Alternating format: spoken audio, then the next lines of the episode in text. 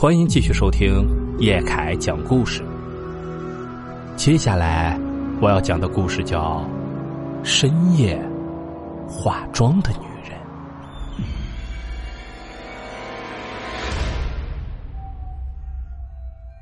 我的表妹学的是医护专业，毕业之后就去了我们县城一家不错的三甲医院。提起做护士啊，家里人其实都是反对的，一来收入不高。二来啊，工作辛苦，还要经常上夜班，随便在公司里找个文员的工作，不比这个强吗？表妹算是个比较有主见的人，既然选择了护士这条路，就没有理由中途下车。不过她的坚持只维持了大半年，我听姨父说呀，她已经辞职了。我不知道具体是啥原因，但根据我对她的了解啊，肯定不是吃不了苦那么简单。这周末呀，我正好没事就约表妹出来吃饭，也顺便问问她到底是什么情况。一见面，我就感觉表妹脸色不好，一副心事重重的样子。我有些担心她现在的状态，就问起她的情况。啊，听说你辞职了，是不是身体出状况了？而表妹只是笑笑，似乎不愿意多谈此事。哎，你别夹菜，我身体好的很。我当然不会罢休了。哎呀，我早说护士不好吧，你也不听。不说别的，老是上夜班对女人的皮肤可是毁灭性的。随后，我又搬出另一个朋友说道：“哎呀，我一个朋友还说呀，护士接触的病人在化验结果出来之前，你都不知道他有没有传染病。”我的一番陈述倒是没对他产生影响，他的表情没有变化，只是眼神阴沉了一些。哎呀，医院真是一个阴气超重的地方。他这么一说呀，我知道事情肯定不简单了，便闭上嘴听他将事情一一道来。这事儿我只跟你说呀，你可别说出去。说是呀，他刚做护士的前几个月，表妹还是劲头十足的，干活勤快，业务也熟练，和住院区的病人处得很好。可是过了几个月后，就开始碰到一些奇怪的事情。这第一件奇怪的事情啊，就是一天晚上查房送药，在经过一个病房的时候，他突然听到了一声惨叫声。那声音很凄厉，就像那种垂死挣扎时发出的叫声。表妹以为出事了，赶紧推开门进去。怎么了？出什么事了？可是，一进去。发现病房里的病人正在睡觉，根本不可能发出这种惨叫。呃，我在睡觉呢，能出啥事儿？你突然冲进来干嘛？而且病人本身也没有听到任何声音。啊，我就是听到有人惨叫，你你没事吧？呃，我我在睡觉呢，被你吵醒了。啊，对不起啊，可能我幻听了。这件事情之后。奇怪的事情一件接一件的发生，比如在上厕所的时候，透过厕所隔间的门缝看见一双穿着白鞋的脚，可是推门出去的时候又什么都没有。有一次，看见走廊尽头有一位老人要下楼梯，表妹就赶紧追过去想扶他下楼，可他走到那边的时候，老人又不见了。更离谱的一次是在办公室的墙上看见一张人脸，那个人脸不清楚，就一个轮廓，像是在笑。不过等他站起来靠近了，想再看清楚，却什么也看不到了。表妹说完这些遭遇，我已经起了一身的鸡皮疙瘩。你说的都是真的吗？哎呀，你这是撞鬼了呀！你不跑还等啥呢？医院确实阴气太重了。遇上一件怪事儿，还能说看错了，或者是听错了；接二连三的遇上怪事儿，那不就是撞鬼了吗？表妹表情有些僵硬，但还是强装镇定。我又没做啥亏心事怕这些干啥？况且我又不信这个。那你咋辞职了？你在怕啥呢？看他这么嘴硬，又有些想打击他。只见。表妹叹了口气，无奈的笑了笑。哎，一开始我是没太当回事儿，直到遇到了那件事儿。这件事啊，还是发生在他值夜班的晚上。那晚他在重症监护室值班，大约快到凌晨一点的时候，表妹离开了护士站去上厕所。因为在一点的时候会有医生来查房，他怕到时候想上厕所影响工作，所以就提前去了。厕所就在抢救室的同一条走廊上，又是半夜，所以一般人很少。表妹进去的时候就她一个人，表妹的胆子还是比较大的，但总归是有一些心虚的。这大半夜的上公共厕所，换成男人也未必能心平气和。表妹抱着速战速决的想法，快速的上完了厕所，倒也没出啥幺蛾子。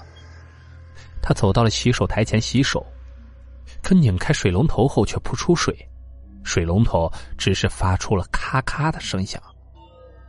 表妹心想着是不是停水了，却听到后面有高跟鞋的声音。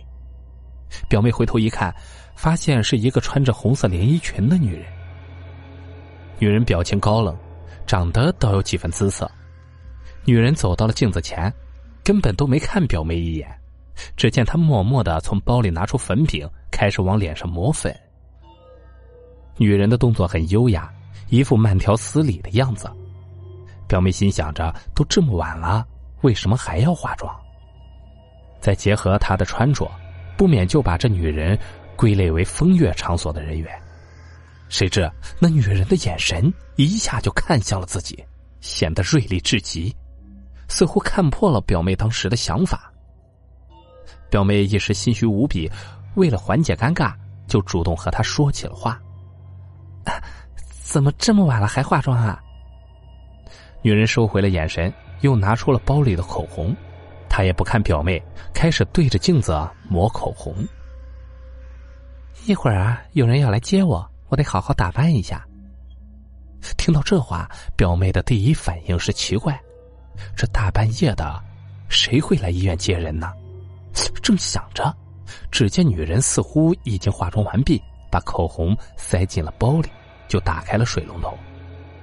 一时间，水哗哗的流了出来。表妹突然想到，刚刚明明没有水的，怎么现在就有水了？于是，便向女人的洗手池看去。只见女人的洗手池里全是红色的液体，水龙头里一股股红色的水流正浇在她的手上。这一看就是一阵眩晕，胃里也是一阵阵的恶心。不过奇怪的是，女人丝毫没有在意，正慢悠悠的搓着手。只是，表妹发现女人的脸色变得惨白。而白色的皮肤上，星星点点的黑斑也是清晰可见。表妹这时不敢再待在他旁边了，她捂着嘴，摇摇晃晃的后退了几步。就在这时，他又看见了更为惊人的一幕：只见女人后脑勺的位置有一个大坑，血正从她的后脑勺噗噗的流出来。他的整个后背也都已经沾满了血。那一刹那，表妹的脑海中就只有两个字：逃命。他扭头不再看女人的身影，撒开了腿，以最快的速度逃离了厕所。不过好在女人并没有追上来，她似乎从一开始就对表妹不在意，只是沉浸在自己的世界里。那天晚上。他整个人都魂不守舍，脑海中一直浮现着女人惨白的脸。到早上交班的时候，正好手术室的陈医生过来填资料，表妹就试探性的问了一下：“陈医生，晚上是不是有个女病人送过来抢救的，穿着红色连衣裙？”陈医生看了一眼表妹，有些奇怪：“嗯，你怎么知道的？”你不是在重症区值班吗？表妹有些心虚，但还想进一步确认。你你别管那么多，我就问你，是不是有一个这样的人？陈医生也无意深究。呃，是啊，穿着红色连衣裙，送过来的时候已经因为失血过多而休克了。他说着，不由得叹了口气。哎呀，挺漂亮的一个女人，才三十出头，我们抢救了很久，还是没有抢救过来，哎，可惜了。随后，陈医生又略带神秘的凑近了一点。哎，我也是听别人说的啊，据说是这女人做小三儿被原配找到了，原配找上门之后啊，就发生了争执，而在争执中，那小三儿啊撞到了后脑勺，当时就流了很多血。那天表妹回去之后，整个人都处于失神状态。她反复的回忆起那女人和她说的唯一一句话：“是谁来接她？肯定不是活人吧？”而她即便是死了，也想漂漂亮亮的走。哎呀，不管怎么说呀，这么年轻就走了，还是挺可怜的。想到这儿，自己不免有了些许感伤。后来啊，表妹还专门找人算了自己的生辰八字，她似乎知道了自己为什么老是能看到这些东西。